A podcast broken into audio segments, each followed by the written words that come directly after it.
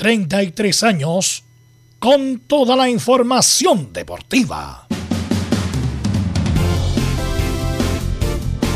Vivimos el deporte con la pasión de los que saben.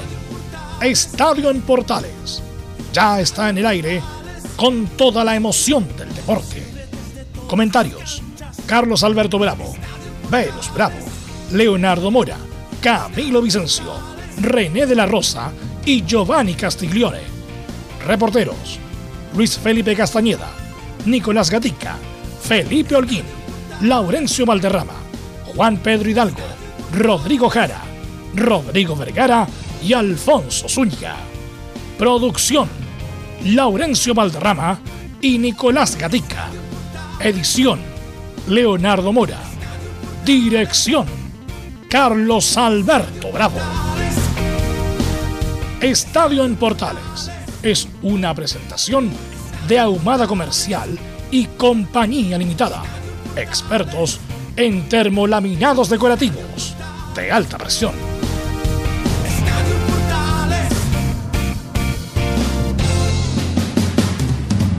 Bienvenido, bienvenida, 24 de junio. Hoy a las 20 horas, Chile-Paraguay transmite Estadio en Portales. Tomás Barrio avanza de manera histórica al cuadro de Wimbledon.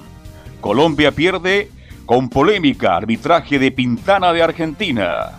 ¿Qué pasará con Alexis? ¿Llegará o no llegará? Marcelo Díaz, el actual campeón de América Libertad, prácticamente arreglada su situación. Este y mucho más en la presente edición de Estadio Portales. Vamos con saludos. Don Felipe Holguín, que nos va a informar de lo que está pasando con Chile. ¿Cómo te va? Muy, pero muy buenas tardes.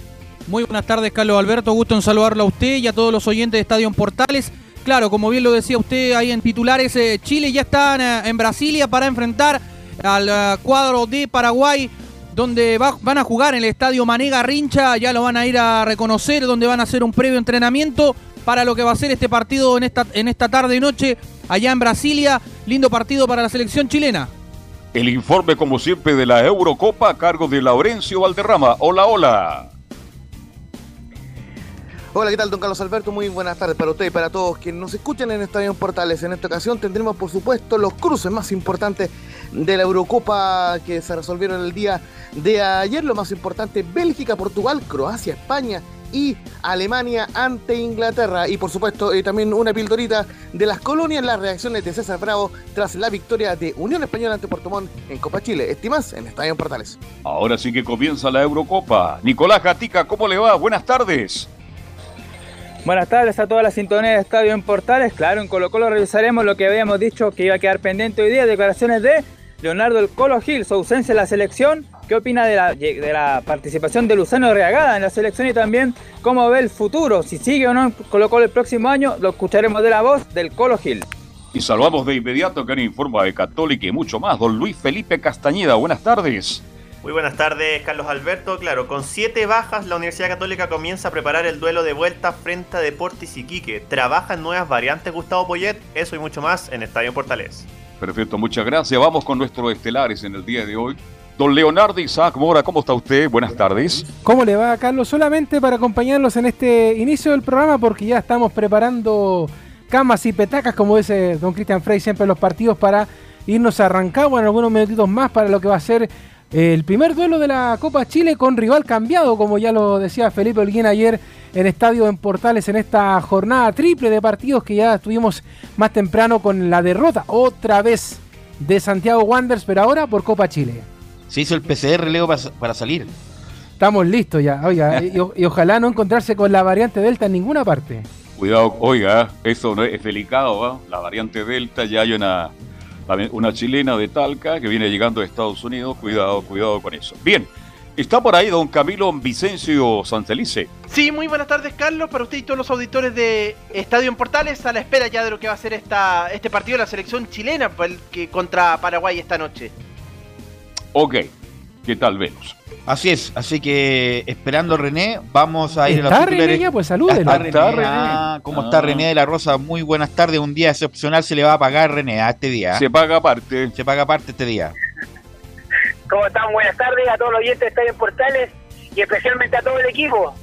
Qué sí, bueno vamos que a van a pagar doble, qué bueno. Sí, Vamos a hablar contigo de la polémica de, la- de Latinoamérica, justamente la jugada de ayer de Brasil, la jugada de Pitana, esa que eh, la polémica, así que con eso vamos a hablar contigo en estos primeros minutos. Ahora, ¿ha visto el partido de Portugal con Francia? Ahí le va a preguntar, pero lo, Porque lo el arbitraje fue horrible. lo ¿eh? llamamos por el partido de ayer de Colombia con Brasil. Vamos con los titulares que lee Nicolás Gato. Claro, comenzamos con Copa América, donde el grupo B Brasil en un partido complicado y polémico venció a Colombia y aseguró el primer lugar.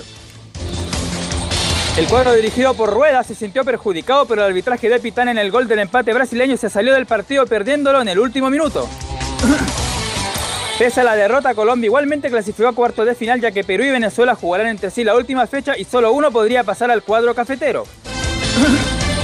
En el otro partido del grupo Perú tuvo una heroica remontada ante Ecuador tras ir cayendo 2 a 0 y es más, el portero ecuatoriano salvó la victoria peruana en los últimos minutos. Con estos resultados el grupo B quedó liderado por Brasil con 9 campaña perfecta, lo siguen Colombia y Perú con 4. El grupo B lo cierran Ecuador y Venezuela con 2 puntos y deben enfrentar a Brasil y Perú respectivamente. Hoy, como ya lo sabemos, Chile enfrenta a Paraguay, pero antes se medirán Uruguay y Bolivia, donde la lógica indica el cuadro celeste debiera vencer a los bolivianos. Decir que con los resultados del grupo B y la previa del grupo A, Chile en estos momentos estaría jugando los cuartos de final ante Perú. En el fútbol chileno en Copa Chile, en la jornada de ayer destaca la victoria de O'Higgins, La Serena, Ñublense y Everton. Y los empates de San Antonio con Guachipato y Deportes Temuco ante Unión La Calera.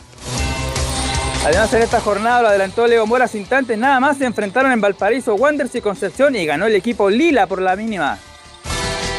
Nos vamos al tenis donde Cristian Garín se manifestó tras las críticas recibidas por su baja de Tokio 2020.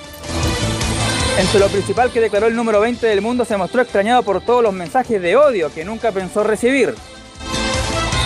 También lo adelantamos, claro, en, el abierto de Wimbledon, al menos en la quali, pasó la última ronda el chileno Tomás Barrio venciendo al polaco Sack 105 de la ATP.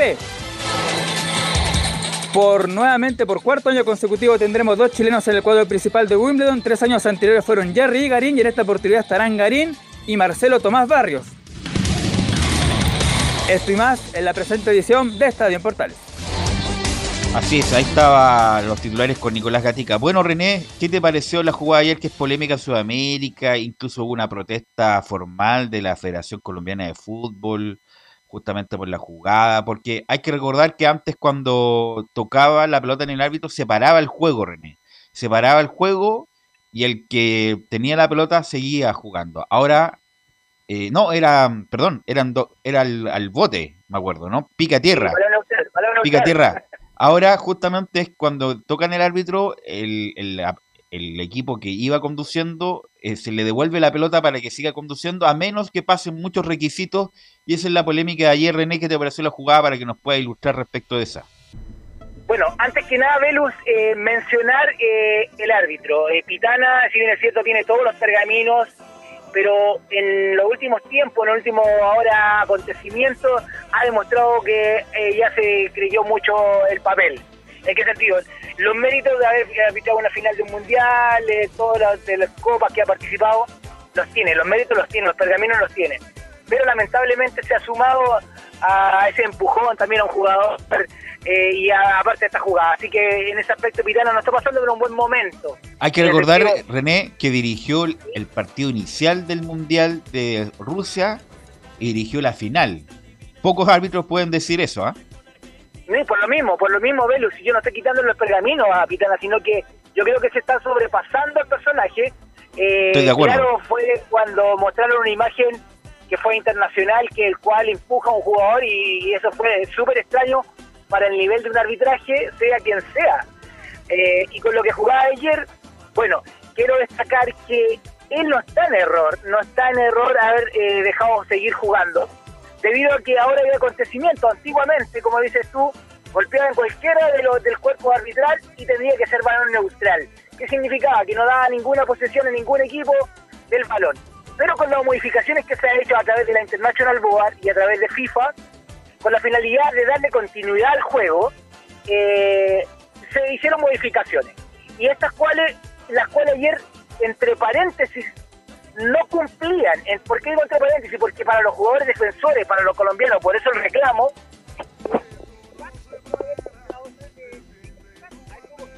Algo le pasó. René, le robaron el teléfono. Capaz. ¿Aló? Ahí sí, Ah, ahí sí. que alguien Pensaba que el le estaban, le estaban manoteando el Eh, teléfono. Más que nada la polémica es por el impacto que provocó a los defensores cuando golpeó en Pitana. Pero si vemos en la regla en sí, eh, fue con todas las de la ley en el sentido que, punto uno, para poder hacer válido un valor neutral en este caso y seguir a favor del equipo que, que- que golpeó en este caso al, al árbitro, puede ser el árbitro o puede ser un asistente, eh, no se cumplieron varios requisitos. Por ejemplo, que sea una oportunidad manifiesta de gol. En realidad la jugada ayer pateó el arco y se devolvió hacia atrás, hacia el campo contrario, y no cumple ese requisito. La otro requisito para dar balón neutral es que entre pegue el árbitro y entre directamente a la meta. Tampoco fue ayer, no cumple con ese requisito para ser válido el balón neutral. Y por último, y por último, que golpee en Pitán o en el arbitraje para que identificarlo más y se la cede a un jugador de Colombia, ahí también es balón neutral. En este caso, que- a favor del equipo que golpeó a Pitana, que era Brasil.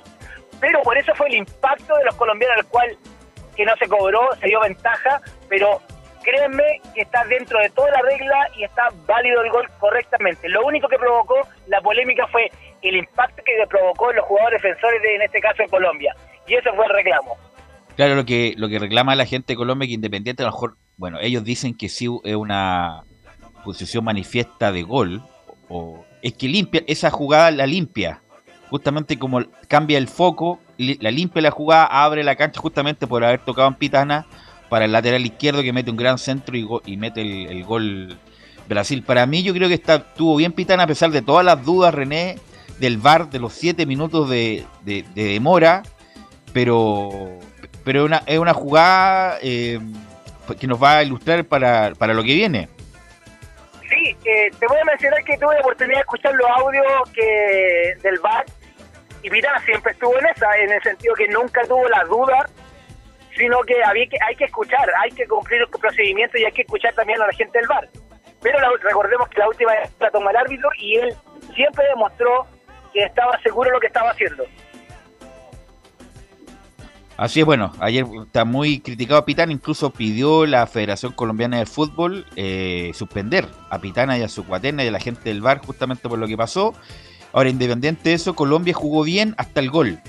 Hizo el gol Colombia y se echó para atrás, no quiso jugar, como, como típico equipo de rueda, la verdad. Eh, un equipo mezquino, eh, que después del gol, que insisto, lo hizo muy bien, le cortó todos los espacios a Brasil, pero después del gol como que no quiso jugar y bueno, el minuto 100 prácticamente hace el, hace el gol del, del triunfo. Eh, bueno, eh, algo que me puede indicar de lo que ha hecho Tobar, eh, ¿tú crees que, obviamente esperamos que Chile esté en la final, puede que Tobar repita nuevamente una final de Copa América o es muy difícil, René? Yo creo que no es difícil, Belú, debido a, la campaña que, que ha hecho Roberto. Eh, lo bien mirado que se puede decir como por la Conmebol, por FIFA. Está muy bien evaluado, Roberto. Así que yo creo que es la instancia para seguir eh, dirigiendo. Recordemos que siempre que no se cruce con Chile, porque ese es, la- ese siempre el juego. Cuando avanza mucho un país, en realidad el representante eh, arbitralmente en ese aspecto siempre va en, en desmedro, pero esperemos que se cumplan todos los requisitos para que Roberto tenga la oportunidad de seguir dirigiendo en esta linda copa y para hacer pergaminos para un próximo mundial. Bueno, ojalá que no, po, porque si es que no la arbitra es que Chile llegó a la final. Correcto. Hay que recordar que Tobar, no exento de crítica, arbitró la final con Brasil-Perú, diciendo que como que se cargó un poco para Brasil Tobar en la final de la Copa América del 2019, para los que tienen mala memoria. Bueno, René, ¿algo, ¿alguna pregunta Pero para René? le dice que es el mejor árbitro de Sudamérica. ¿eh? Y yo le creo a Castelli. Pero sí, pues está, Y está él bien. dice, él está perfectamente preparado, René, para dirigir la final de un campeonato mundial. Pero la pregunta mía, René, ¿usted vio el partido Francia ayer con Portugal? No, don Carlos, le voy a ser súper sincero, pero escuché Ya. bastantes polémicas de referente al arbitraje de ese partido. Entonces no le puedo hacer Así la es. consulta. Bueno, René, te quiero, te- esto fue extraordinario tu participación Ah, ya hoy se día. va, ya. Sí, gracias lástima. René. Nos- mañana sí que tiene hora y media completa, así que muchas gracias René por tu participación.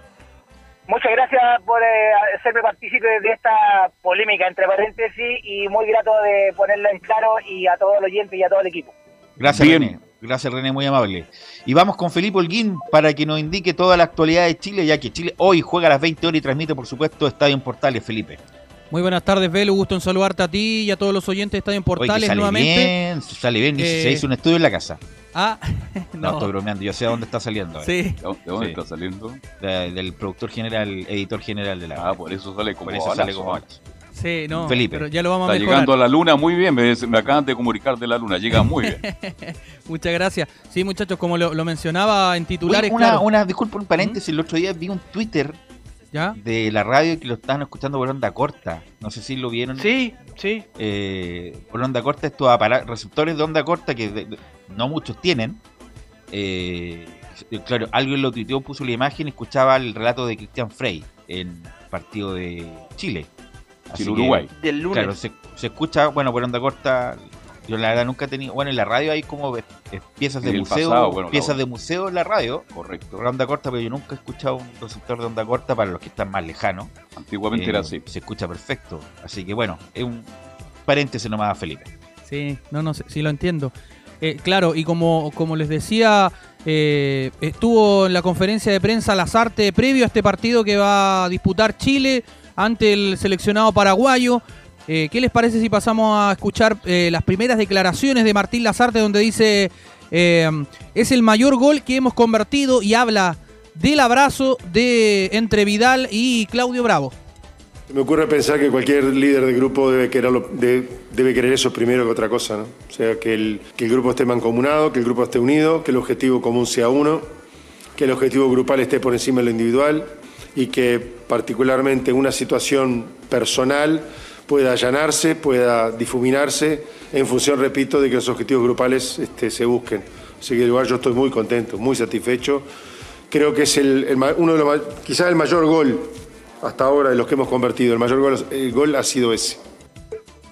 Ahora mira, declaraciones. Felipe, yo escuché ahora recién en Superfútbol porque está muy hablan como de forma muy divertida del live de Gary Medel ayer, los Ah, periodistas sí. argentinos.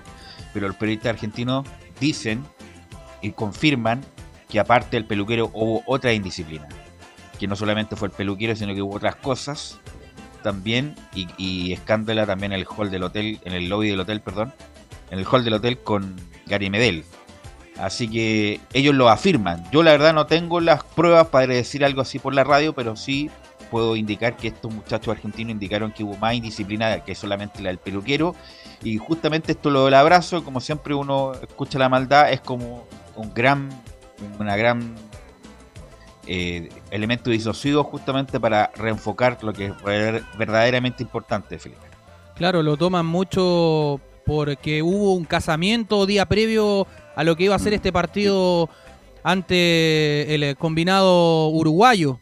Por eso es que se malinterpretan muchas cosas. Yo mm, eso es lo que he podido de lo que he podido recabar de información, pero eh, por lo que conlleva a Chile en este caso mm, no me podría atrever a decir que eh, hubieron indisciplina porque sería una falta de respeto hacia el seleccionado chileno. No, no, no, pero por eso te digo, por eso te digo, lo dicen los argentinos que hubo más indisciplina que solamente la entrada del peluquero. Que hubo más Ah. indisciplina y que algunos periodistas chilenos no lo dicen, solamente algo se insinuó en, no me insinuó, lo dijeron también, en Círculo Central el otro día, el Ah. día domingo.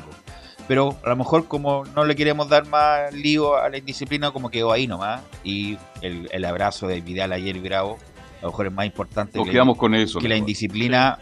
Obviamente lo más probable es que haya sido Camilo ¿Usted ha conociendo, estado en un hotel pero eh, eh, pernoctando y hay una fiesta un día Con- viernes pero sábado? conociendo a los protagonistas, obviamente No, por eso te pregunto. pero conociendo a los protagonistas que están llenos de indisciplina desde que, desde que te- tenían 18 años, Pero yo- si quienes hemos estado en hotel un día viernes por la noche y de hay una fiesta, un matrimonio que es habitual en los hoteles cinco estrellas, obvio que muchos de los que están ahí hospedados participan de la reunión de una u otra forma y puede ser. no, porque no pueden participar. No, no deben, no pueden, pero por- no pueden participar. Primero, en tiempos normales no pueden participar y ahora menos en pandemia que se no, sí pueden estoy de acuerdo con eso, pero se da la posibilidad, te digo, a eso me refiero. Así Y que han pasado muchas. Ya han pasado con otras Y selecciones. del además, no me refiero a participar en un matrimonio. Usted me entiende, la gente que me está, Sí. que está me escuchando, no, más allá de, de participar en un matrimonio, eh, Felipe. Claro, y al respecto de esto, porque es una especie de fortaleza que tiene Chile, tenemos que pensar que a pesar de todas las adversidades que ha tenido Chile y el seleccionado se le ha apuntado, lo han criticado, escuchemos la segunda declaración de Martín Lazarte donde dice, es un equipo que está muy unido y va a pelear hasta el final. Este y los demás, la unión.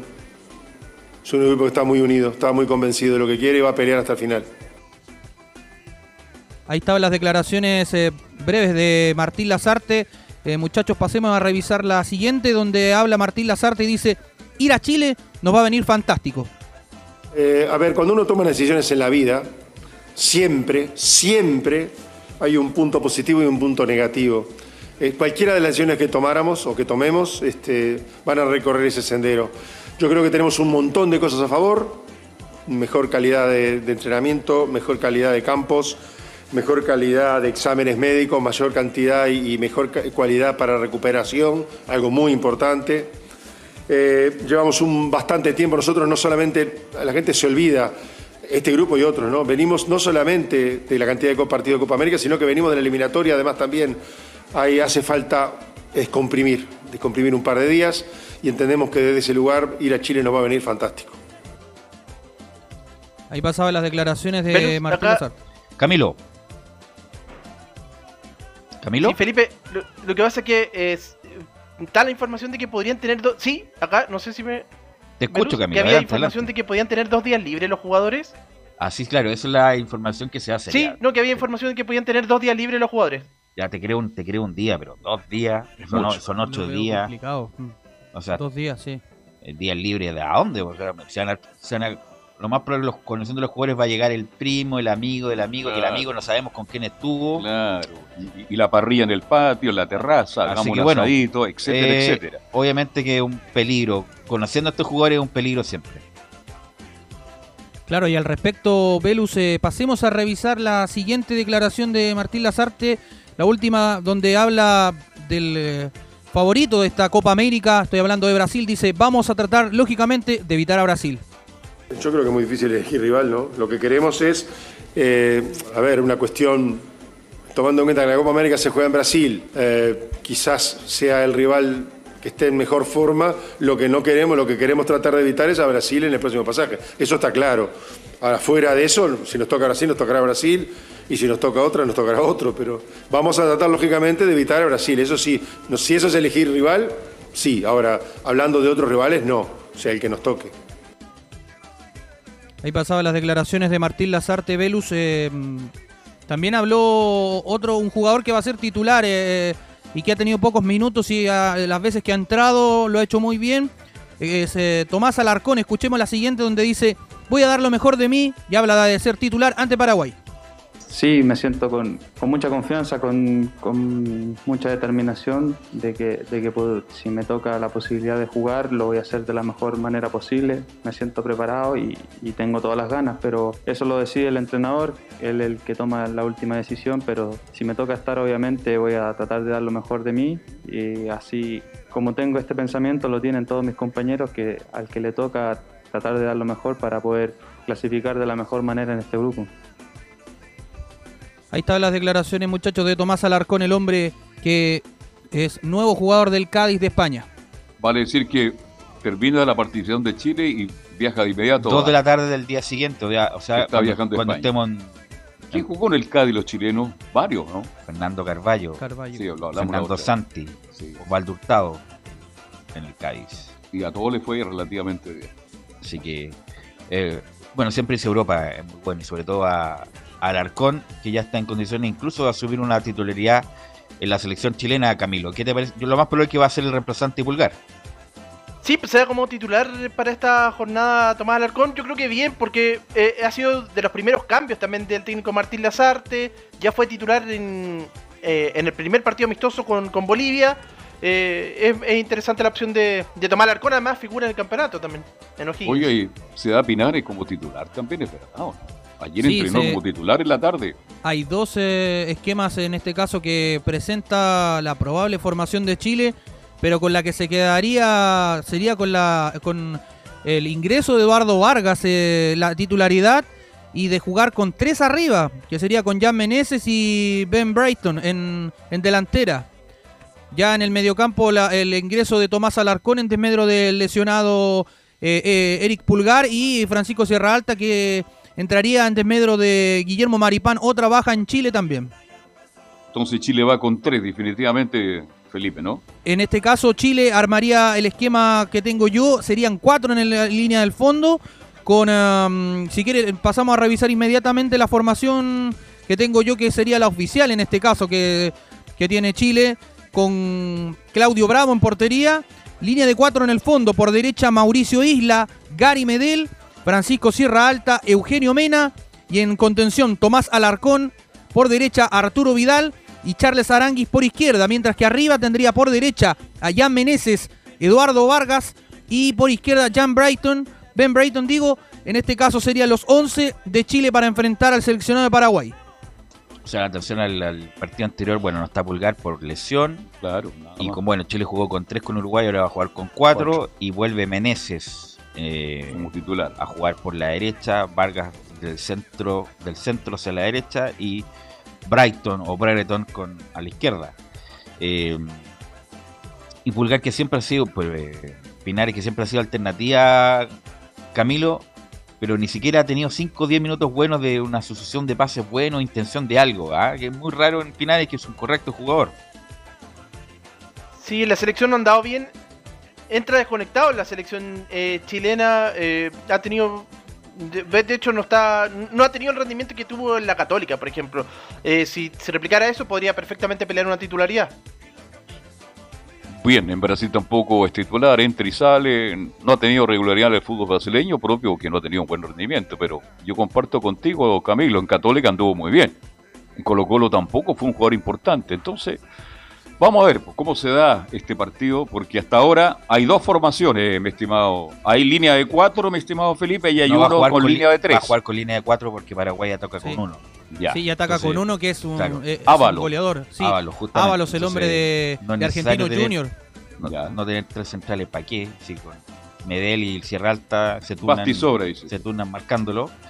Y bueno, a ver cómo pasa Mena y pasa Isla. Si es que pasa. Y, y bueno, y Berizzo que conoce perfectamente al seleccionado chileno, pues, la, mayoría los conoce, pero muy bien. Y Paraguay, como siempre, Paraguay, pues, un equipo duro, difícil, buen juego aéreo, que a lo mejor debería jugar un poco mejor. Eso es lo que está aspirando Berizzo. Para, para Chile siempre Paraguay ha sido difícil, siempre, a pesar de que tuvo un periodo muy bueno donde Bielsa le gana en Paraguay, San Paoli también le gana en Paraguay, pero hay, hay que recordar que el, el principio del fin de la clasificación a Brasil es justamente con los paraguayos en el Monumental, cuando se pierde 3-0 con ese autogolazo de Arturo. de Arturo Vidal y la, y la no en el no pase de Sánchez al Manchester City, ahí se cayó toda la estantería y nos dilapidamos lamentablemente la posibilidad de ir al Mundial. Sí, ¿Algo hecho, más, Felipe? Sí, Sí. de hecho, recordar esa vez, eh, o, o no me recuerdo bien, un gol del, del Polilla da Silva, me acuerdo también, y gol de Cabañas para Paraguay cuando nos ganaron en el Nacional. Creo que estaba Bielsa en ese entonces, no Sí. recuerdo bien. Claro, Eh, claro. ese 3 a fue uno de 0 las con- noches más tristes para Chile, me acuerdo en el Horrible partido de Cristian Álvarez, me acuerdo perfecto. Horrible partido de Eduardo Rudio, que jugó, parece que aguantó 30 minutos, lo tuvieron que sacar, me acuerdo. Sí. O, o el primer tiempo, Eduardo Rudio de la, en esa época jugaba en la Católica. Y jugó Waldo Ponce, Estrada y Álvarez y Da Silva. Claro, y justamente como bien dices, Cabaña hace el. Y ahí Chile perdió inobjetablemente, Felipe. Sí, así que para Velus, ¿te cerrar... que- Sí, dale Sí. Camilo. Sí, que en ese, en- incluso en ese partido ya aparecieron algunas críticas a Bielsa también, porque por la, por la derrota, como que no querían que iba el juego no iba a mostrar mucho en ese, en ese momento, pero me acuerdo que, que empezaron, fue como la tercera fecha de las clasificatorias, o cuarta por ahí. Cuando marcó el gol Suazo, ¿qué partido fue ese que fue un gol extraordinario de cabeza? En Paraguay, por Paraguay. Del Chaco con Bielsa, Con 2-0. Bielsa, 2-0. El primero fue Matías Fernández y el segundo fue el Chupete Suazo. Después con San Paoli se gana 2-1, me parece. Gol de Eduardo Vargas, un golazo. Y después Arturo Vidal. Arturo Vidal hace el, el 2-1. Bueno, para aquí recordarlo, el Pato Yañez, Sí, hace el el- 81, qué sé yo, que se cortó la luz. Leones, ¿ah? el pase de Moscoso, Exacto. la pérdida de Benítez, Corales. le pega un puntete el Pato Yañez y el golazo de, de Chile que no, fue muy importante para el Mundial del 82 cuando la cancha era horrible en esa época. Así que bueno, siempre va a ser difícil y Chile nunca puede mirar en menos nunca a, Paraguay. a Paraguay. Felipe. Sí, arbitra hoy día Vilmar Roldán, el colombiano, eh, secundado por Alexander Guzmán, John León eh, de Colombia y Andrés Rojas. eh, y en el bar estará un brasileño, ojo, Rafael Trachi. Y el, en el asistente del bar va a ser John Ospina. Así que eso va a ser más o menos la tónica que va a preparar este duelo tan importante para Chile, que en ganando o empatando también le sirve a Chile en este caso. Así que el no perder para que no se complique, las dos opciones le sirven a Chile en este caso, Velus. Así es. Por lo tanto, me repítame la formación, don Felipe Elguín, como si estuviéramos ahí al lado en, el, en, el- en el- en Brasilia.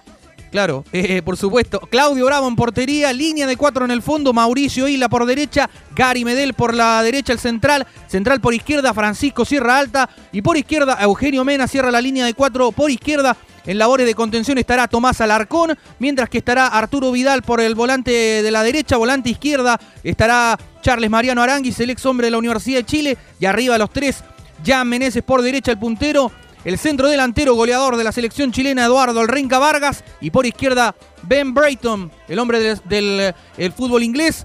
Esos son los 11 del técnico Martín Lazarte para enfrentar hoy en la noche al cuadro del seleccionado paraguayo. Ok, Felipe, muy amable, estaremos atentos obviamente a lo que va a pasar hoy día en la tarde. Obviamente va a ser transmisión de Estadio en Portales.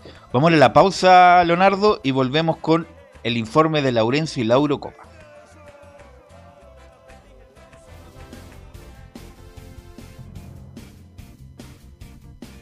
Radio Portales le indica la hora. Las 2 de la tarde, 3 minutos. ¿Quieres tener lo mejor y sin pagar de más? Las mejores series de televisión, los mejores eventos deportivos, equipo transportable, películas y series 24/7. Transforma tu TV a Smart TV. Llama al 973-718989. Twitter arroba panchops.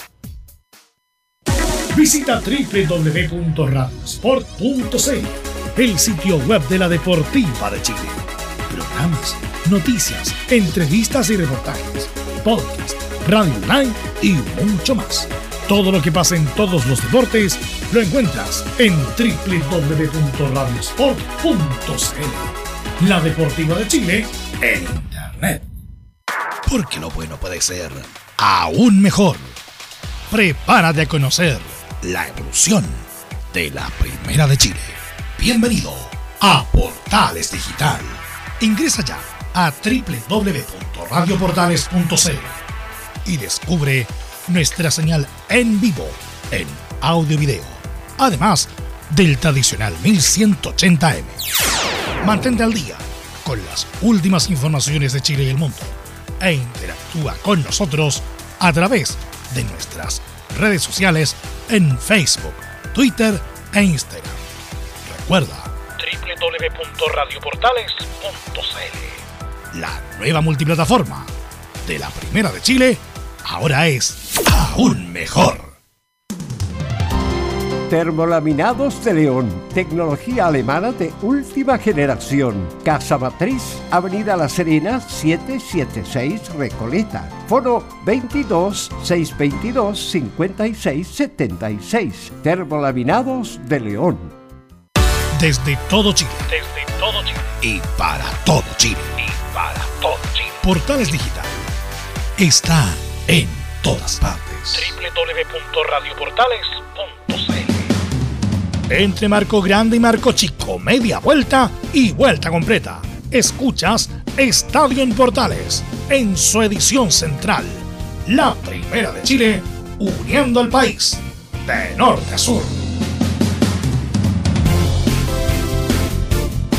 Saludamos a Emilio Freisas, que está a cargo ahora de los controles de la puesta en el aire hasta las 3. Ah, ya está viajando a Rancagua, Sí. Leonardo Sí, Isaac. ya se hizo el PCR, el test de antígeno y todo lo demás. Primer van- control ahí a la y se van a salida por la Rancagua. Alameda. Ahora, Camilo, eh, usted que está en las noticias, hace poco informó el Ministerio de Salud un cambio en la situación. Varias comunas pasan a fase 2. Camilo, si nos puede actualizar. Exactamente, Velus, 24 comunas avanzan a la fase de transición. ¿Las detallamos? Vamos. Claro, por supuesto. Vamos. Vamos.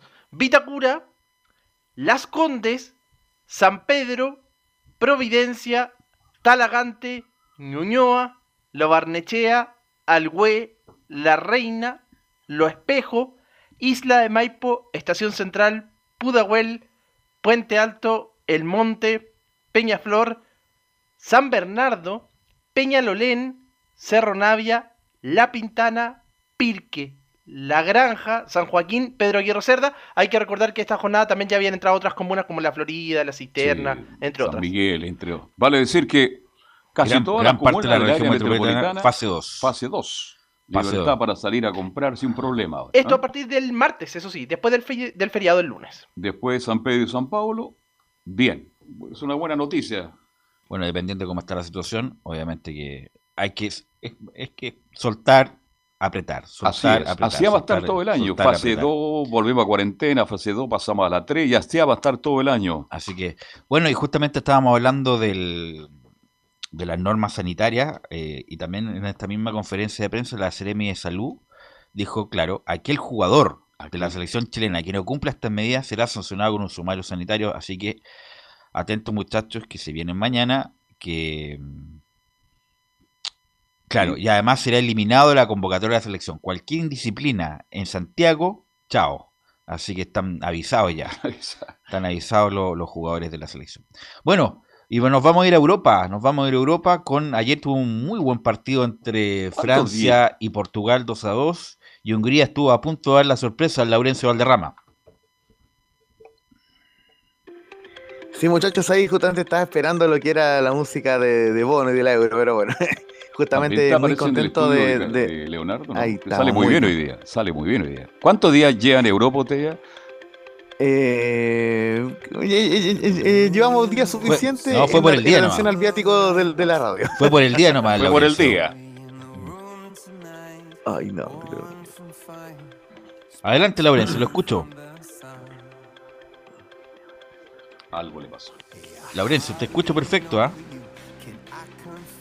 Bueno, ya nos vamos a recuperar la el contacto con Laurencio Valderrama, que lo escuchaba perfecto. Sí, está con. Ahora sí, Laurencio. Ahora sí, muchachos, gracias. Dale nomás. Eh, justamente, claro, justamente como bien decía Carlos Alberto Bravo, en algún momento fuimos a, a- al barrio Italia, digamos. Pero bueno, sí, siempre, Es siempre bonito el barrio Italia, eh, ¿eh? es muy bonito. ¿Cómo? Es muy bonito el barrio sí, Italia. Es un punto de momento- encuentro socialmente hablando. ¿ah?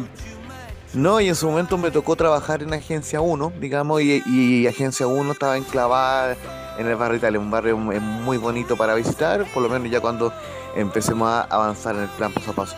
Eh, pero bueno, justamente el día de, de ayer fue una jornada muy emocionante, de mucho fútbol, por- tanto por Copa América como por la Euro, y en la Euro eh, nos quedaban por resolver el grupo E, digo el, el grupo F, donde estaba Portugal, Francia, Alemania y Hungría.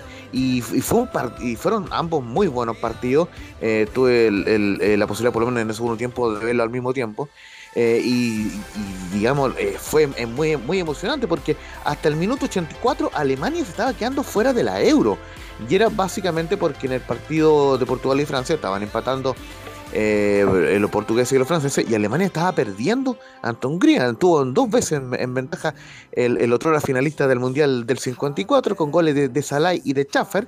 Pero eh, finalmente el cuadro de Alemania lo empató con, tanto de, eh, con tantos de Kai Havertz y de León Goretzka en el minuto 84, un gol muy celebrado ese empate 2 a 2 porque significó que Alemania finalmente lograra clasificar a los eh, octavos de final.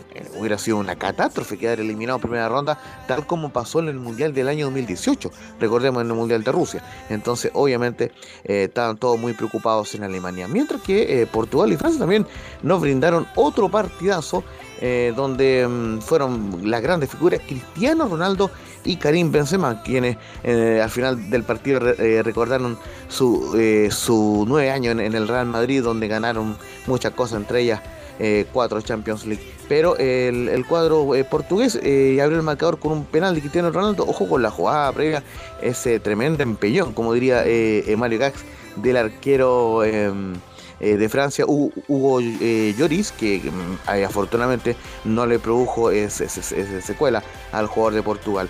Eh, como les decía, Cristiano Ronaldo marcó de penal, posteriormente Karim Benzema empató en el minuto 45, eh, también de penal, en el complemento Karim Benzema marcó un golazo, el 2 a 1, aunque se demoró el VAR un poco en, en validar el gol, de, de- hecho el, el, el Lyman había dicho offside, pero el VAR eh, corrigió la decisión y el árbitro finalmente terminó cobrando el gol. Y después vino el 2 a 2 final empate de Cristiano Ronaldo, que dicho sea de paso, este, mm, este gol le permitió a Cristiano igualar el récord mundial de goles internacionales, porque llegó a 109 tantos con Portugal, empatando con el ex delantero i- iraní Ali Daei. Así que muy bien por Cristiano Ronaldo y imagínense la, importancia de este logro que por ejemplo em, en, en selección eh, Alexis Sánchez tiene 46 goles, el máximo goleador, en, el Leo Messi ya tiene sobre 60 goles en, la Argentina, eh, Neymar tiene 71, está eh, por alcanzar a Pelé. Y Cristiano tiene 109 goles, impresionante lo de Cristiano, uno de los mejores jugadores del último tiempo en el mundo. Y finalmente con este resultado, eh, ve- veamos lo que es la, la tabla de colocaciones. Francia termina ganando el grupo con 5 puntos. Segundo lugar, Alemania con 4. tercero, Portugal con 4. ¿Por qué Alemania quedó segundo sobre Portugal? Porque le ganó el partido entre ellos, dado que estaban igualados en todos los otros ítems, diferencia de gol y goles a favor. Te- Finalmente Alemania termina eh, quedando segundo por este hecho del- de los goles, eh, digamos, de- del haber ganado el partido entre ellos. Y Hungría, que fue una grata revelación, terminó colista con dos puntos. Así que de esta forma, muchachos, ya tenemos eh, el, el cuadro principal de la Euro. Ahora comienza la 2000. Euro. Exactamente, como justamente como suelen decir los cronistas deportivos, eh, el, el- el verdadero mundial. En este caso, la verdadera Euro comienza el, en, en los octavos de final. Justamente, vamos a repasar por día para que y, y después los posibles cruces. El sábado 26, para que se vayan agendando, a las 12 del mediodía, Dinamarca ante Gales en el estadio Johan Cruyff de Ámsterdam. Eh, un emotivo eh, partido, lógicamente, por todo lo que pasó con Christian Eriksen. A las 3 del- del- de la tarde en el Wembley Stadium, en Wembley, Italia jugará ante Austria, Italia favorita porque ganó eh, los tres partidos de la zona de grupos. El domingo 27, también a las 12 del mediodía, en Budapest, Holanda jugará ante República Checa. Holanda eh, también llega como favorita al haber ganado sus tres partidos de la fase de grupo. Y en la Cartuja, en Sevilla, van a jugar a las 3 de la tarde, día domingo 27, Bélgica y Portugal, uno de los partidos más atractivos y en donde obviamente eh, Bélgica tendrá un duro cruce pese a haber ganado su grupo también con canasta limpia.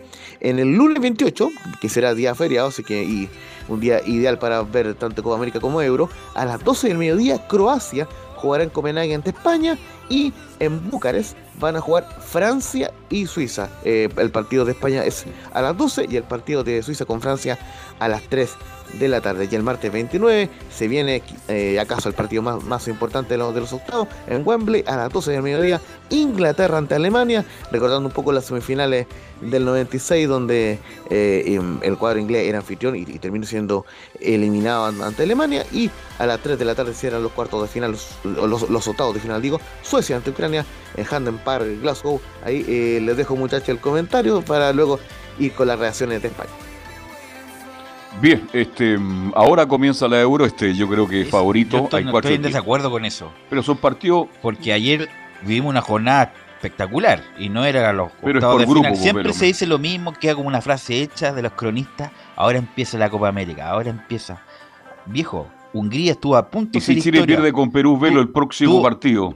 Tú a a casa. punto- pero estoy hablando que la- los, los campeonatos empiezan cuando empiezan, no es que ahora. Sí, pero son más atractivos cuando se pasa a- a la otra Hay fase. que recordar, Hungría estuvo a punto de ser historia. Nunca, no sé si nunca había pasado, a fase En la época de Pusca, me imagino, ¿no? Claro, ahí a lo mejor tenía, Gran tenía protagonismo, pero estuvo a punto de quedar en octavos de final estando dos campeones del mundo en el mismo grupo, Laurencio.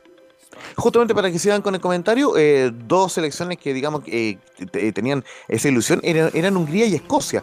Y lamentablemente para ambas selecciones, sobre todo en el caso de los húngaros, eh, no Escocia nunca ha pasado nunca nada. por primera vez. De hecho, Hungría, Velus, claro, justamente al final queda eliminado, pero le saca puntos a Francia, el campeón del mundo, y Alemania también, también que era otra de las selecciones favoritas.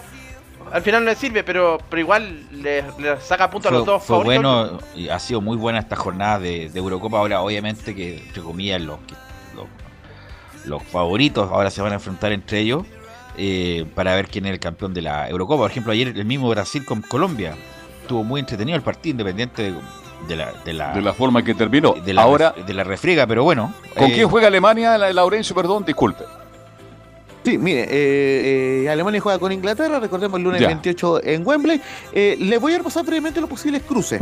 Bélgica y Portugal, el ganador de ese partido, jugará ante el ganador de Italia y Austria. Es decir, ya se anticipa un cruce durísimo para Italia. Si es que pasa, puede jugar ante Bélgica o ante Portugal.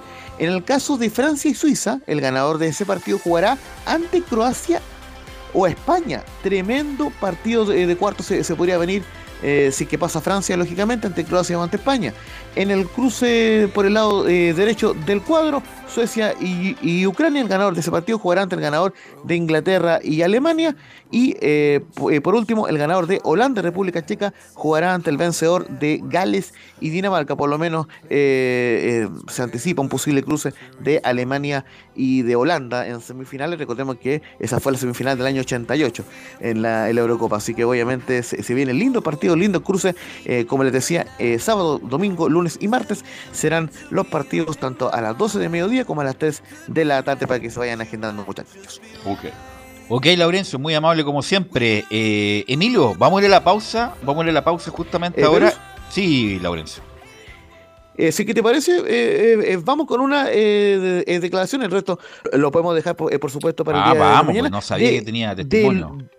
Sí, eh, tenemos eh, dos declaraciones. Una de Sergi Busquets. Eh, ojo con esto. Sergi Busquets estuvo con COVID, en un caso parecido al de Vidal, pero no, no tan mediático, digamos, no fue por indisciplina ni nada, sino por un tema de, de, que se contagió, lamentablemente. Tuvo 10 días fuera y terminó extenuado este partido. Y por supuesto, vamos con Sergi Busquets, que dice que estoy muy contento y emocionado porque lo pasé mal. Hoy ha sido un subidón para todos, para nosotros, para el público y bueno, este es el camino, ¿no? Contento. No hemos podido ser primero porque no dependíamos de nosotros, pero seguro que esto nos va a reforzar mucho para lo que viene. Sí, estoy emocionado porque lo he pasado bastante mal, ¿no? Diez días en casa, no sabía si podía volver, si no. Pero bueno, el grupo es muy fuerte, nos ha hecho crecer todo esto y bueno, pues ahora que venga lo que sea, afrontarlo con esta mentalidad la subcampeona del mundo, un rival muy difícil en el que conocemos mucho a, sus jugadores, a, su capitán. Y bueno, eh, nosotros tenemos que mirar por nosotros mismos, seguir en la línea del partido de hoy, que seguro que nos va a dar muchísima confianza. Va a ser un partido complicado, pero a un partido somos muy difíciles de vencer. Eh, hemos jugado contra grandes selecciones como Croacia y prácticamente no hemos perdido con ninguna. Y la que vamos a escuchar de Luis Enrique, justamente es refiriéndose al gran partido de Sergi Busquets, dice que el partido de Busquets es de manual, sabíamos de su importancia. Pues sí, estoy de acuerdo contigo. El partido de Busquets es de, de manual, de lo que ha de hacer un pivote en situaciones ofensivas y defensivas. Sabíamos de la importancia de Busi para el grupo y hoy ha acabado reventado el pobre, pero ha estado a su nivel, y me alegro mucho por él. Es un jugador bastante incomprendido por muchísima gente porque lleva tantos años que ya estamos cansados de verlo, pero es un jugador único, único y, y una garantía. Sí, es un gran, Busquets es un gran jugador, gran jugador. Un el tipo último de la gran generación, ¿no? Que queda, bueno, Messi.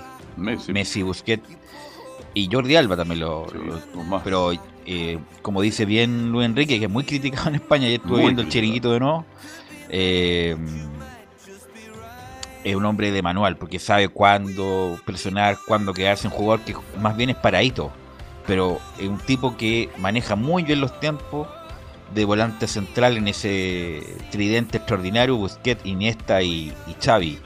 Así que bueno, ya tiene sus años ya Busquets y sigue como titular en la selección española Laurencio justamente es casi el, único sobreviviente de la España campeona del Mundial 2010 y de la, de la España bicampeona del Euro, recordemos, 2008 y 2012. Eh, así que este viene, los bienes eh, musicales, justamente eh, tendremos más declaraciones de Luis Enrique y, de España, que recordemos juega el lunes ante Croacia, y más ratito volvemos muy brevemente con la reacción de César Bravo, con la Unión Española también, que juega su propia Euro, pero en la Copa Chile ahí ante Puerto. Un, abrazo muchachos y nos vemos un rato. Renovamos en, en momentos el, el saludo. Eh, vamos a la pausa, Emilio, y volvemos con la Católica, con la U, con Colo Colo y con las colonias.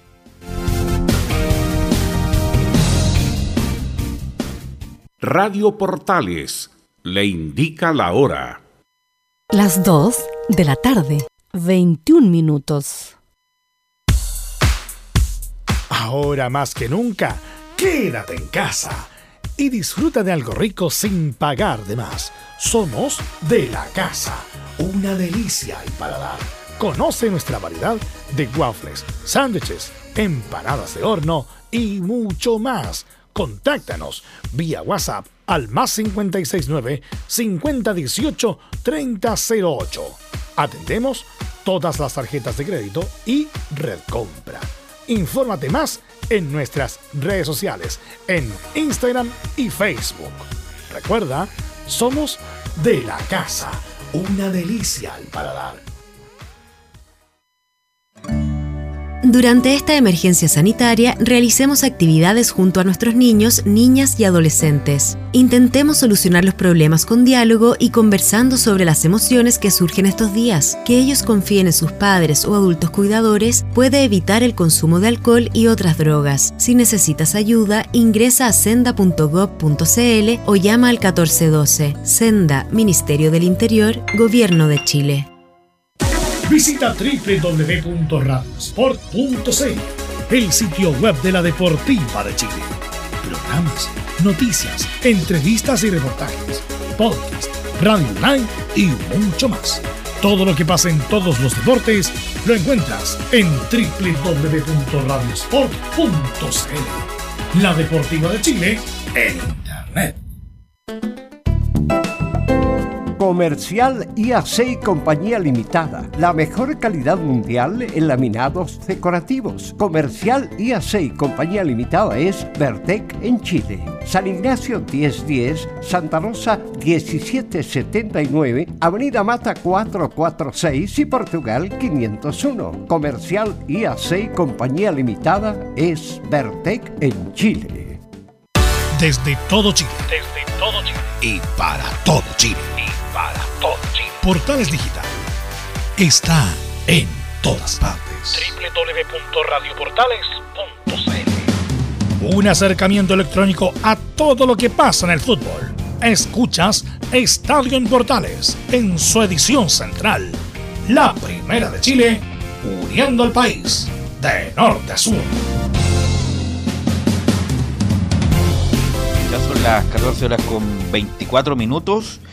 Y no sé si estará Felipe Holguín, porque según pauta venía él, pero no lo veo, no lo veo. Así que vamos a cambiar al a uno, Ok, vamos a cambiar entonces a, vamos a ir con Nicolás Gatica entonces. Nicolás Gatica que siempre está presente. Así que vamos con, con Nicolás Gatica en las informaciones de Colo Colo, Nicolás.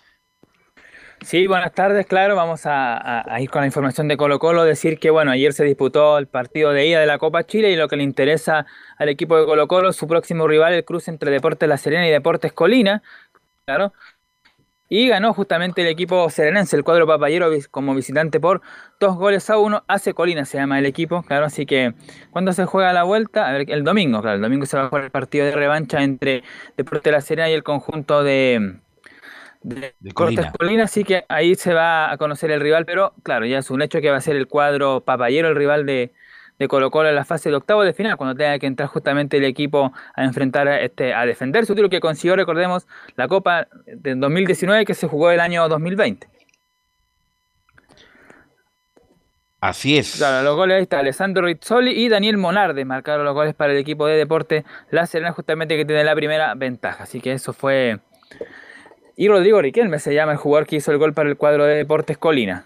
Así que ahí ya se conoció que la Serena tiene la primera ventaja para enfrentar al equipo de Colo Colo. Lo que tiene entre otras novedades, bueno, que está preparando el, equipo justamente para ese duelo, que el día sábado debería tener un partido amistoso frente al Chavo Amón, iba a jugarse el sábado pasado, pero no se disputó y finalmente se va a disputar este sábado, así que ahí tendrá tiempo el técnico Gustavo Quinteros para ver alternativas, opciones de jugadores también qué esquema va a utilizar frente al equipo de la Serena, que es el más probable rival que pueda salir en octavo de final. Pero ayer antes de terminar el programa habíamos adelantado que Leonardo el Colo Gil iba a hablar en extenso. Justamente tenemos varias declaraciones que dio el volante chileno argentino. Habló por supuesto de su fallida nómina en la selección en esta primera pasada. Ni siquiera estuvo ni en la clasificatoria ni tampoco en la Copa América, pero destacó por supuesto Luciano Arragada su debut y también habló de Aranguis y Vidal, por supuesto lo destacó de sobremanera.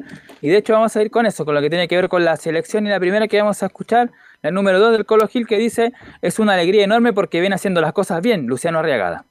Primero, como compañero, es una alegría enorme porque eso quiere decir que viene haciendo las cosas bien desde hace mucho tiempo, no solo ahora por esta convocatoria, sino también de la sub-15 que él está con la selección y creo que esto es un premio a él por el esfuerzo, así que como, como compañeros estamos todos muy contentos de que, de, que, de que pueda representar a Chile, creo que es el sueño de cualquier eh, futbolista poder llegar a lo, a lo máximo y bueno, le tocó a él, así que muy contento por sus primeros minutos, por su debut contra Uruguay, estábamos todos haciendo fuerza para, para que le vaya bien, ahí tuvo una situación, le pasó cerquita, pero bueno, creo que que todos sentimos esa misma satisfacción que él por haber ingresado, eh, porque bueno, es un sueño cumplido, como, como dije anteriormente, de que, de que lo pueda realizar él. Así que la verdad que como compañero muy, muy contento por eso.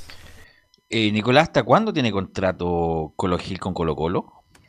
Bueno, él está préstamo hasta fines de este año, hasta diciembre del 2021. Recordemos que él pertenece al, al Itihad de Arabia Saudita, no sé qué equipo Sí, es, pero de allá, de Arabia Saudita es su pase. Porque, porque tuvo ofertas importantes el Colo Gil ahora, para irse ahora, en agosto. Así que, y si sigue con el rendimiento que tiene en Colo Colo, lo más probable es que se vaya a lo mejor a un mercado más competitivo. El Colo Gil, eh, México, la MLS, así que ojalá lo puedan retener en Colo Colo porque sin duda es lo mejor que trajo Colo Colo en esta ventana de pases, Camilo. No está Camilo. Nicolás. Claro, te comentamos que íbamos a... Sí, Camilo parece que está ahí, ¿no? Sí, sí, sí, que no alcancé. ¿Cuál es la pregunta? A ver. La pregunta es que, ¿cuál es le- qué le parece la formación de Chile ante no, Paraguay. No, no, no, Eh, no. Lo de Gil, lo de Colo Gil, que es sin duda el mejor jugador que tiene Colo Colo. Sí, buen, buen jugador, obviamente. Y incluso eh, fue extraño al final que no estuviera en ninguna de las nóminas porque se pensó que podía ir a la Copa América en algún momento, pero es el, el más regular de, de Colo Colo y se nota cuando, obviamente cuando no ha estado, eh, lo siente el partido de, lo siente Colo Colo. Pero sí, de inmediato se transformó ya como en una de las eh, de las figuras de Colo Colo. Nicolás. Bueno, otra más que tiene que ver con la selección, en la número 5, y aquí está lo, que dice el, el Colo Gil, elogios para Charles Aranguis y Arturo Vidal. Bueno, pienso que, que Charlie para mí es el mejorcito, ¿no? Es uno, hoy en la Copa América, no hace falta que lo diga yo, creo que hasta que menos sabe de fútbol sabe que el que mejor juega. Así que pienso de que, de que hace el trabajo silencioso, siempre está, es el que, el que más distribuye, el que, el que gana los duelos, el que siempre está bien posicionado. La verdad que, que, me gusta mucho ver a la selección de Chile porque, porque tiene grandes medios, eh, como, como digo siempre, no, no solo Charlie, sino eh, Arturo Vidal también para mí es uno de los que, de los que más me gusta, por bueno, porque es un jugador muy dinámico, porque llega al área, porque hace jugar y, bueno, a lo largo del tiempo tiene mucha experiencia. Hace, se complementa muy bien con, con Pulgar, eh, pero bueno, sabemos que lamentablemente sufrió una lesión, no sé si va a poder estar para, para el próximo compromiso de, de mañana, pero bueno, eh, siempre deseándole lo, lo mejor a la selección porque, porque tiene grandes jugadores y los que están ahí es porque, porque se lo merecen. Pocas opciones de Gil, porque Chile tiene pues, muchos y buenos jugadores en el medio campo. Aunque a Gil a mí me gusta más, bueno, Gil tiene más edad en todo caso, ¿ah? pero más que Saavedra, por ejemplo, que podría Sí, competir. ahí estoy de acuerdo con usted. Eh, Alarcón yo creo que es un número opuesto, Alarcón Pulgar, Vidal, Aranguis, está Galdame, eh, pero el Colo Gil a mí me gusta. Me gusta el Colo Gil y ojalá que tenga alguna oportunidad. momentos de oportunidad, eh, Nicolás Gatica. Y la última que vamos a escuchar que tiene que ver con la selección, porque después escucharemos palabras de, su rendimiento y también de lo que viene para Colo Colo. La última que tiene que ver con el cuadro chileno, en la número 7, el Colo Gil dice tajantemente, a la selección van los mejores. No, por ahí eh, estoy casi del 2015 luchando por esto y bueno, no se dio, pero, pero siempre soy muy optimista. Pienso de que hay más partidos de eliminatorias Así que como digo, mi, objetivo personal es hacer las cosas bien en el club, lograr eh, algo importante y yo creo que a partir de eso eh, esperemos alguna, alguna otra chance para, para poder demostrar de que, de que puedo estar. Eh, siempre digo, los que van a la selección van los mejores, así que no me alcanzó para, para estar ahora, así que tenemos que redoblar esfuerzos, seguir trabajando y seguir demostrando un poco más para, para en algún momento, si Dios quiera, poder, poder estar.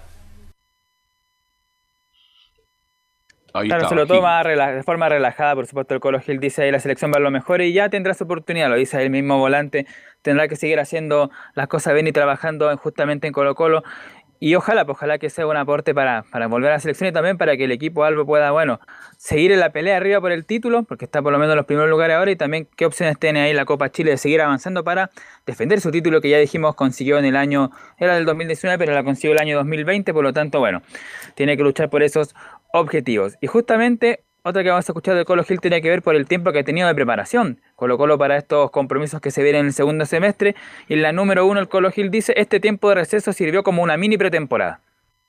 Bueno, creo que este tiempo que, tuvimos eh, de, receso sirvió más que nada como una mini pretemporada, ¿no? Siempre y cuando ajustando en los detalles, eh, en las falencias que hemos eh, tenido en la primera parte, creo que que esto nos sirve mucho para, para seguir consolidándonos como equipo, para seguir trabajando las funciones, en lo que tenemos que realizar. Así que creo que nos vino bien. Venimos trabajando en doble turno, tanto en lo físico como, en lo táctico, en lo técnico, mejorando siempre mucho. Y bueno, la verdad que, que contento porque están todos disponibles, tenemos a todos los compañeros bien.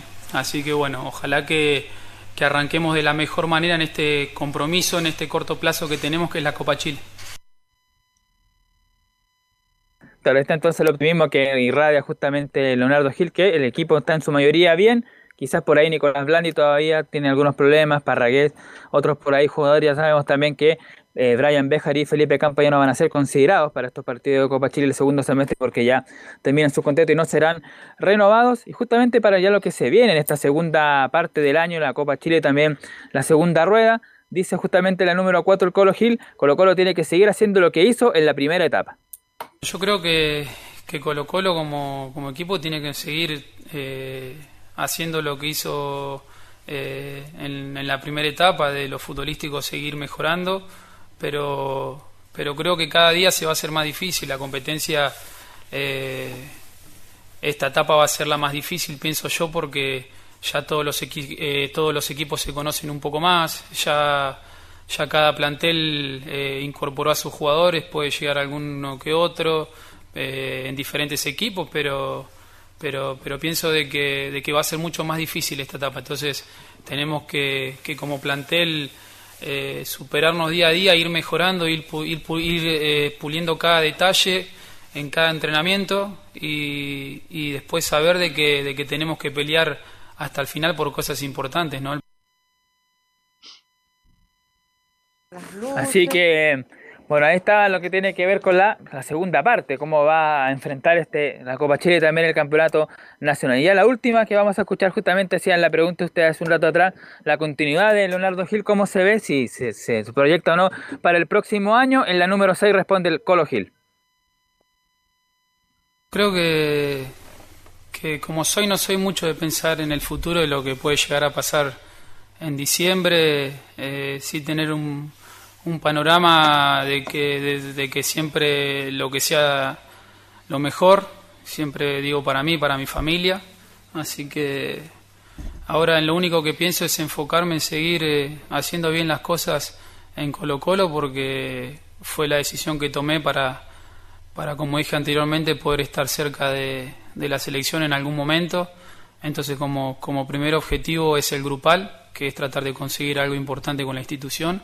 Y bueno, y después creo que, que cuando se cumpla algún objetivo que, que tenemos como grupo, los individuales van a empezar a venir solos, como me pasó en estar en los, en los microciclos anteriores. Entonces siempre digo que, que para mí lo más importante es pensar en el grupo, en el equipo, en ver cómo jugamos, cómo funcionamos dentro del, del, del campo, que después lo otro cuando, cuando termine la temporada se hará un balance y bueno, y, y sabremos para, para qué estamos.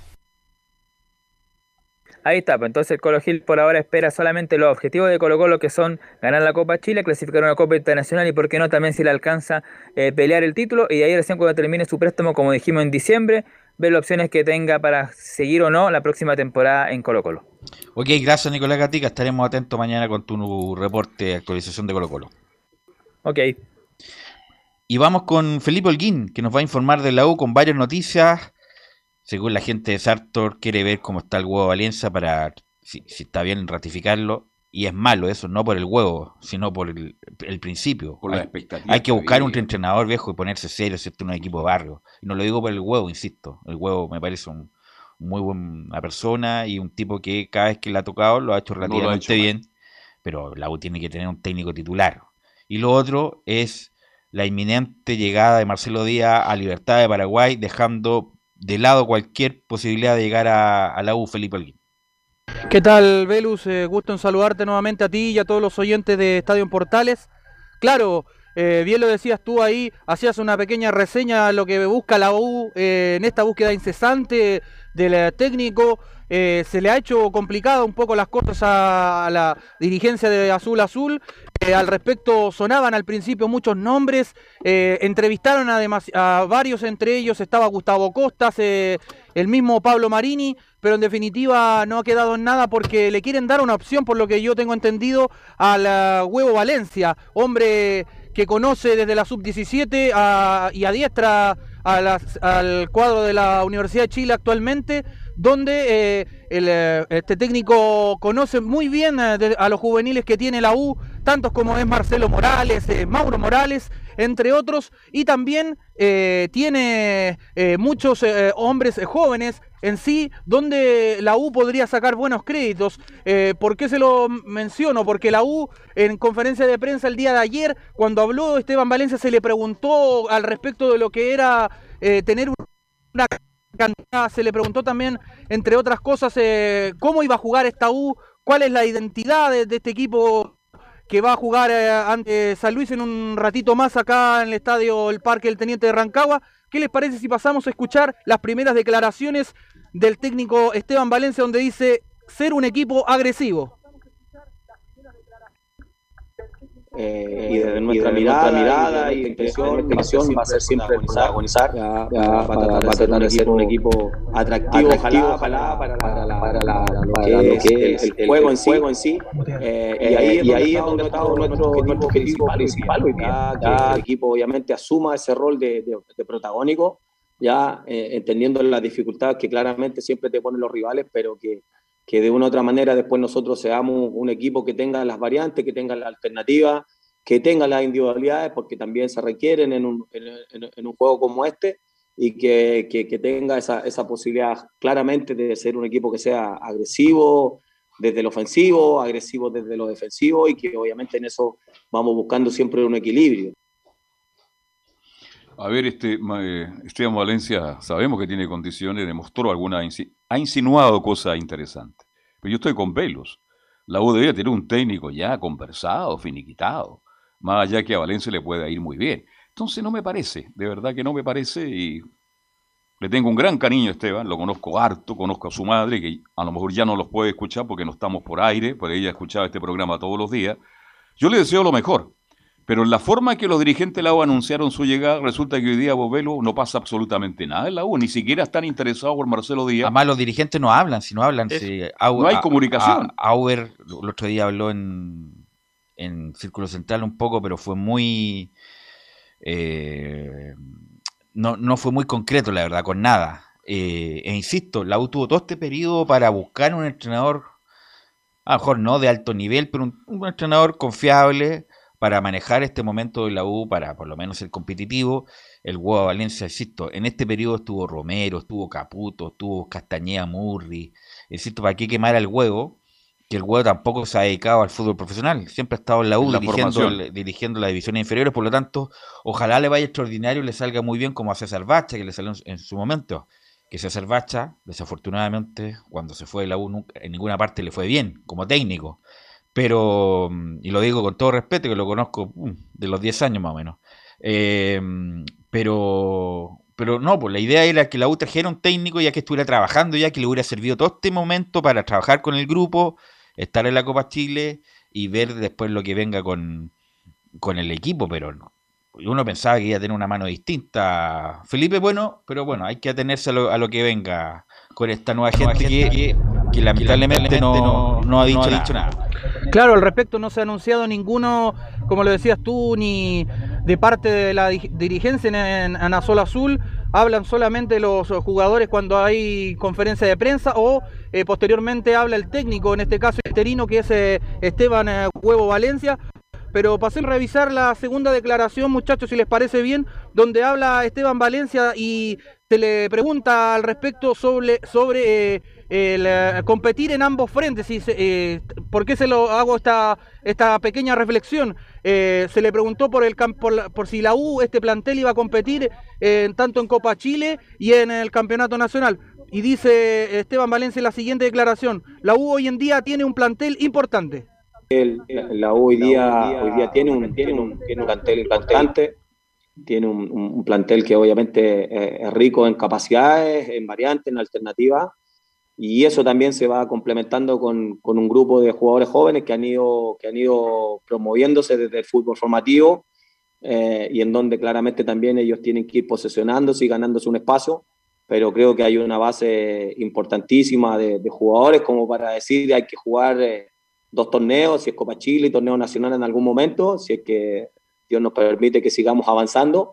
Eh, y creo que el plantel está, está muy bien, vuelvo a repetir, como le comentaba, hoy día tenemos un plantel de, de 32 jugadores promedio, eh, en la cual obviamente eh, están, todos están todos ok, están todos siendo alternativas y cuando se presente esa situación de que hay a lo mejor plantear el hecho de jugar dos competencias, claramente también se puede pensar en que se pueden armar uno, dos o tres planteles muy competitivos para, para afrontar esas competencias. Entonces, en ese sentido también resalto, vuelvo a repetir, la, la actitud que han tenido los futbolistas para poder eh, entrenarse, prepararse.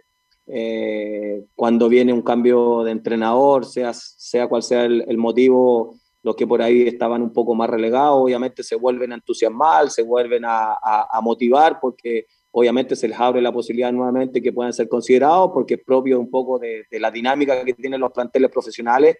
Eh, y ahí vuelvo a decir, eh, la respuesta ha sido muy positiva. Entonces, eso creo que Ahí estaban las declaraciones de Esteban Valencia, muchachos. Oye, Felipe, y le pregunto al panel, ¿verdad que hay dudas sobre, sobre lo futbolístico y por los 34 años que tiene Marcelo Díaz? U? Que esa es una de las razones por la cual no se entusiasma mucho los actuales dirigentes. No tiene ni idea. no tiene ni idea. Incluso antes, Marcelo Díaz venía hablando un año atrás y Nancy se le acercó en la etapa anterior ni en la etapa actual. Por lo tanto, no creo que sea eso el, el punto. Porque eso es lo que estoy escuchando, estoy leyendo yo, que tienen dudas sobre ya un jugador de 34 años y que además dicen que es caro.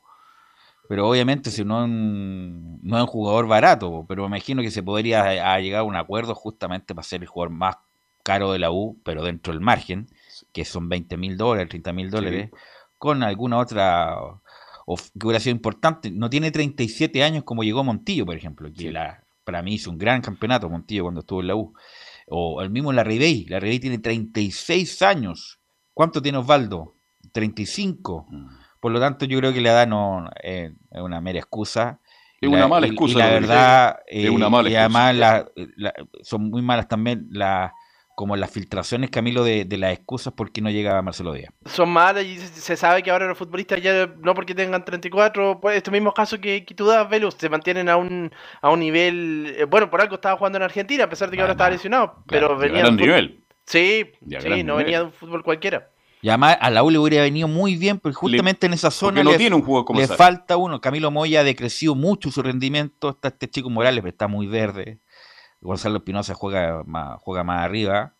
Eh, así que le hubiera venido espectacular a, la U Marcelo Díaz. No tengo idea cuál es la, lo que piensa Cristian Auber y en qué está pensando en este momento para no hacer los esfuerzos posibles. Si me dices, ¿sabes qué? Quisimos traer a Marcelo Díaz y no pudimos porque no hay plata o porque no, no, no da, ya, te la doy. Pero dime algo, pues no, no, no en estas filtraciones que uno prácticamente lee por fuera a Felipe Olguín. Claro, y eh, bien en lo que decían ustedes, muchachos, eh, eh, hay una, había un interés, por lo que se decía, por Pablo Hernández, en este caso el Tucu, ex hombre de O'Higgins de Rancagua y hombre que también tiene la misma edad de Marcelo Díaz. ¿Y por qué les, hago esta, este breve resumen? Los dos tienen la misma edad. ¿Y por qué la U se está hablan de repente cuando aparecen, no sé, eh, ex jugadores de la Universidad de Chile, dicen, no, yo quiero volver a la U. ¿Por qué, ¿Por qué ahora hablan del sueldo y cuando están fuera de la institución, si dicen quererla mucho, no, no, no son capaces de volver por, eh, por el amor a la camiseta más que el dinero. A eso, a eso sí, pero no van a volver, está bien, está bien tu punto, pero no, no van a volver por dos pesos, es poco. No, no, no. El punto de volver por, por, por, por ser el mejor pagado del equipo y de ahí para abajo. Hay que recordar que uno gana, gana, no, no, no, bueno, bueno, cuarenta y tantos millones de pesos y le siguen, siguen pagando lo mismo. Y Libertad tiene. Pero Marcelo Díaz era para hacer, Marcelo Díaz era para hacer un esfuerzo, sin duda. Sí, no es un jugador formado en el club campeón, de, América, campeón con Racing, campeón en todos lados. O sea, no, no, era, no era cualquiera, no era un aparecido para hacer el esfuerzo. Eh, Felipe. Claro, y al respecto de lo que decían ustedes eh, eh, y lo que les mencionaba yo, de que había la posibilidad de que Esteban Valencia se quedara como eh, el principal eh, director técnico ya no haciendo un interinato, porque siempre desde, la, desde el 2017 en adelante que le ha tocado hacer interino, eh, esa vez le tocó con Marcelo Jara, me acuerdo, ahora le toca con Rosenblatt. escuchemos las siguientes declaraciones donde habla el huevo Valencia y dice, somos nosotros los que asumimos con mucha responsabilidad y mucho orgullo. Por ende, hoy día el club se está tomando, cosas con mucha calma, calma, ya y seamos nosotros o, sea un, nuevo técnico el, que vaya a venir, claramente los, dirigentes se están tomando esto con, no con la premura a lo mejor de otras veces, para poder claramente elegir lo que sea acorde a lo que es el plantel que tiene la U hoy día. Eh, y si somos nosotros, bueno, bienvenidos, lo asumimos con mucha responsabilidad y con mucho orgullo desde, desde mi lugar por, por, por, lo que significa la U para uno. Eh, y si es otro colega o otro entrenador, claramente también nosotros queremos dejar al equipo de la mejor manera preparado posible para cuando él llegue, claramente se encuentre con un plantel que, que está siempre muy dispuesto, en donde todos los jugadores, si Dios quiere, están, están óptimos para... Ahí estaban las declaraciones, muchachos, de Esteban Valencia. Formación de la U que va a jugar un rato más, Felipe.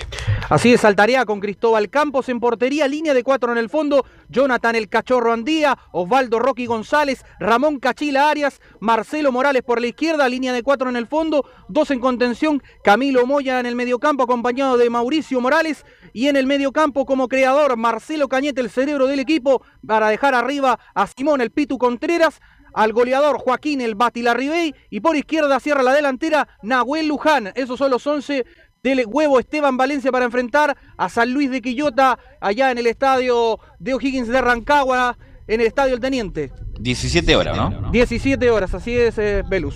Y el equipo del estadio en ya, va en viaje. Sí. Ya. Vamos, ya, ya viajando. ¿A qué altura y qué lugar van más? No pasa ni San Bernardo. No, no, todavía no. No, ah, no llegan a San Bernardo. todavía no. Ah, ya, perfecto. bueno, pero no sea una, Buen viaje, muchachos. Lo estamos escuchando por Portales Digital. ¿ah? Muy buenas tardes, muchachos. Chao, chao. Y vamos con Luis Felipe Castañeda y las novedades de la Católica. Luis Felipe.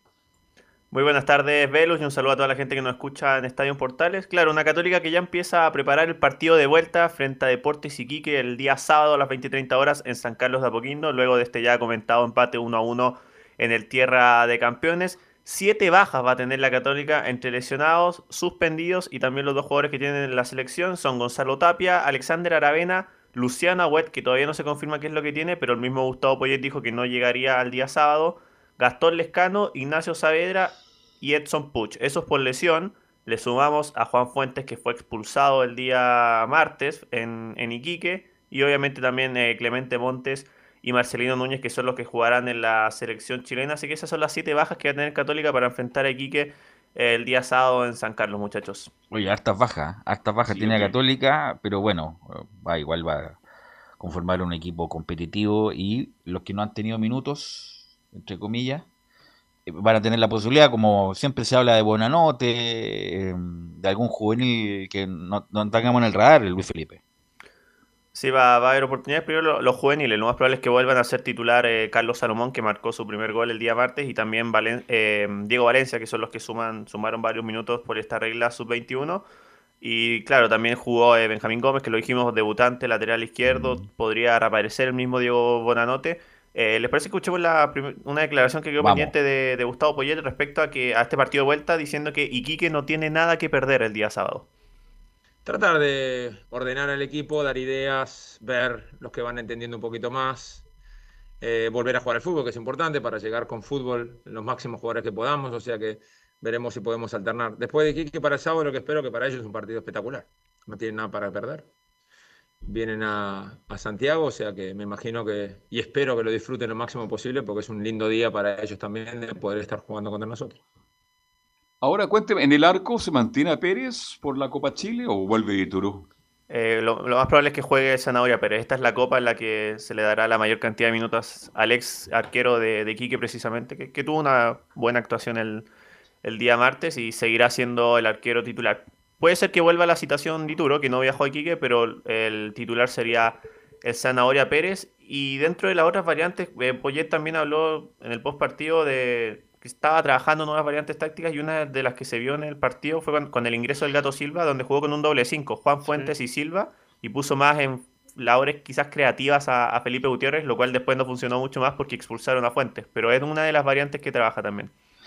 Felipe Gutiérrez ¿ah? se ha ido, y le pregunto a Camilo, como de a ¿ah? poco, de a poco armando, Felipe Gutiérrez es de una técnica exquisita, nadie lo va a discutir, que por algo tuvo la irrupción en su momento el 2010, el 2011, Em, y de a poco, a pesar de, de estar un año sin jugar, Camilo, como que de a poco ha, ido agarrando vuelo. Ha ido tomando el nivel, creo que lo máximo que tiene son 45 minutos, me parece, pero ya jugó en las últimas fechas del campeonato contra Unión Española, ahí creo que fue, de a poco ha ido teniendo un alza, después con Wanderers también tuvo, y ahora con Deporte Iquique que ingresa en la segunda parte, pero sí, de a poquitito le costó bastante porque llegó en febrero por ahí él, y recién en abril ahí empezó a jugar. Luis Felipe. Así es, eh, como bien lo dice Camilo, no, no ha jugado partidos completos todavía por, la gran cantidad de tiempo que estuvo fuera, pero ha sido titular, eh, fue titular frente a la Unión Española, fue titular en el último partido frente a Santiago Wanderers también. No termina los partidos, obviamente, o después es variante en los segundos tiempos, pero de a poco también es un, jugador que ha sido muy considerado por, por Poyet, que también le, le sirvió en algunos partidos de Copa Libertadores, como lo decíamos, en los segundos tiempos para darle mayor movilidad al mediocampo de la Católica, donde ahí también tiene una variante que todavía no ha debutado, pero es un juvenil del que se habla mucho, que es Benjamín Iglesias, un volante ofensivo de 19 años.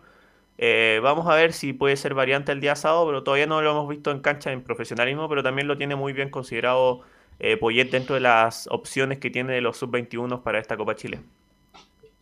Bueno, Católica debe ser el que más dispone de juveniles eh, confiable y listo para jugar en el primer equipo, así que por ese lado no creo que tenga problemas. Católica no obstante que Iquique se va a jugar su chance el, partido contra la Católica. Así es, muchachos. Así que el día sábado, 20-30 horas, estaremos ahí en San Carlos de 20-30, a esa hora está fresca. Muy uh, va a ser, un poco de frío. ¿ah? Un poco de frío va a ser. Hay, que, hay que ir con estufa. ¿ah? Sí, vamos a llevar ahí todo, todos los implementos necesarios para estar cómodamente en San Carlos con este regreso de, la Católica a su cancha para este partido de vuelta, eh, donde si, si llega pasa Iquique o pase Católica se enfrentarán al ganador de Everton o Santa Cruz. En la ida ganó Everton 3 a 0, así que ahí habrá que ver lo que pasa en la vuelta. El equipo Everton, de Everton le va a tocar entonces o a Católica o a Iquique. Gracias Luis Felipe, nos encontramos en la noche que va a estar a cargo de la información de cancha Luis Felipe Castañeda. Gracias Luis Felipe. Eh, y vamos con Laurencio Valderrama para que nos informe de las colonias. Laurencio, es que la gente lo pide. ¿eh? No, Laurencio está en todos lados, Laurencio Valderrama. Increíble, ya. Sí, muchachos, renovamos el saludo, ¿qué tal? Eh, y justamente con el con este gran, con esta gran actuación de la Unión Española que le ganó 2-0 a Deportes Puerto Montt, por lo menos en la transmisión oficial, eligió a Vicente Conelli como la figura del partido, un delantero que es una de las promesas del cuadro hispano, por lo menos eh, fue el máximo goleador en las menores y, y, le dio esta oportunidad para, eh, para debutar como titular. Recordemos que le había entrado en algunos partidos, pero nunca como titular y marcando su primer gol en el profesionalismo. Así que muy bien por este joven jugador Vicente Conelli. Y justamente César Bravo en una de sus declaraciones en la conferencia eh, de prensa eh, eh, se refiere en la 04 a Vicente Conelli, quien dice que siempre se ha destacado por ser goleador en las series menores. Conelli. Bueno, bien. que nada, buenas tardes a todos. sí, creo que se analiza bien por lo que jugadores que no venían jugando tuvieron su oportunidad de jugar y más cuando teníamos que cumplir con la regla de los, de los juveniles, de los sub-21 que pudieran sumar minutos y nosotros en ese momento, en, ese, en ese aspecto no teníamos ningún, ningún temor de poder ocupar jugadores jóvenes que nos conocemos, que sabemos que los que pueden rendir, así que feliz con el rendimiento de, de aquellos jugadores que les tocó debutar, caso de Miguel, caso de, Claudio Conelli, que también jugó su primer partido titular, Lucho Pavés, que venía esperando mucho su oportunidad, si bien ha jugado en una posición que no era la de él, pero de volante contención lo hizo bastante bien y, en general todo el equipo, eh, Juan Pablo Gómez, que tuvo que al sacrificio ahí como volante o delantero por derecha, y también lo hizo bastante bien y nos, nos creó unas posibilidades eh, en el equipo para poder contar más adelante de acuerdo a, a las propuestas que nosotros vamos a tener y el plan de juego que podamos tener en el campeonato nacional. Eh, justamente lo que escuchábamos ahí era el análisis del partido y el, y el hecho de destacar eh, digamos, a los jugadores que, que jugaron el día de ayer, también con un viste eh, Felipe Méndez, que fue capitán del equipo en reemplazo de Diego Sánchez, ya sabemos lesionado, un Juan Pablo Gómez que tuvo una posición un poco más ofensiva en el partido, y, y como les decía, con un Vicente Conelli que, em, que se, eh, se, ha, destacado por ser goleador de las series menores. Ahora sí, vamos con la 0-4, con Vicente Conelli, que siempre se ha destacado por ser goleador en las series menores. Bueno, Vicente es un jugador que, siempre se ha destacado por, esa, esa, cualidad que él tiene de ser goleador desde todo, desde la escuela de fútbol que llevo, es un canterano canterano, de inicio desde la escuela de fútbol hasta ahora que está en el primer equipo, jugador que lo conocí cuando llegué a, Unión a la sub-16 y tuvimos la fortuna de generar una, una gran generación y, y, tuvimos la fortuna también de haber levantado una copa del torneo nacional junto a la sub-16, donde Vicente Conelli fue el goleador del equipo con muchos jugadores más que que hay una camada bastante interesante en esa categoría y en todas las categorías del fútbol joven. Así que nosotros lo llevamos con mucha tranquilidad. Eh, Vicente es un jugador súper centrado, que él sabe lo que, está, lo que está viviendo y todo cómo le ha tocado y él creo que con la madurez, un chico recién ha cumplido 18 años y él tiene mucho futuro por, por recorrer y muchas cosas que aprender. Así que mientras él tenga la humildad, la tranquilidad y esa niñez que le da que, que pueda representar en el fútbol, va a conseguir muchas cosas y nuestra propuesta y nuestra proyección futuro. Muchachos. Bien. Sí, pues, ¿quién, más quebrado que conoce los. Conoce las ediciones inferiores de la Unión y según él le ha dado la. o sea, la, la, posibilidad de jugar. Así que qué mejor que César Bravo que los conoce ahí mano a mano. Justamente, eh, así que el cuadro de la Unión Española ya se prepara para la vuelta el día domingo a las 11 de la mañana en el Estadio Santa Laura y justamente el ganador de, de esa llave entre Unión Española y Deporte Puerto Montt jugará ante el ganador de Audax Italiano y Lautaro de Buin, que fue reprogramado. El partido, muchachos, se reprogramó para las 12 del mediodía en el Estadio Municipal de La Pintana el día sábado 26 por ajustes de programación, según indica la NFP. Eh, así que el sábado se juega ese partido de, de Audax con Lautaro y, esperamos la palabra este viernes de Pablo Vitamina Sánchez, muchachos. Ok, gracias, Laurencio, muy amable. Nos escuchamos mañana. Fuerte abrazo. Que estés bien, Laurencio. Así que lo invitamos a las cuatro y media a través de Portales Digitales, el partido entre la U y San Luis, cuatro y media, equipo viajero, vamos a estar en vivo, ¿ah? en vivo para la transmisión. Van los tres para allá, Leonardo Mora, eh, Felipe Holguín, ¿no? Y, mm, y, Alfonso, no, no sé si Alfonso estará allá o acá. Alfonso, también va. Perfecto. Alfonso, Así que en directo, ¿ah? desde el, lugar de los hechos, va a transmitir eh, Estadio Portales. Después de 7, 7 y media, fútbol algo más. y de 7 y media, 7 y media hacemos la previa de Paraguay-Chile y a las 8 transmite a través de todas las plataformas el Chile-Paraguay por la Copa América. Así que lo dejamos invitados. Gracias Emilio por la puesta en el aire. Nos encontramos mañana en otra edición de Estadio en Portales.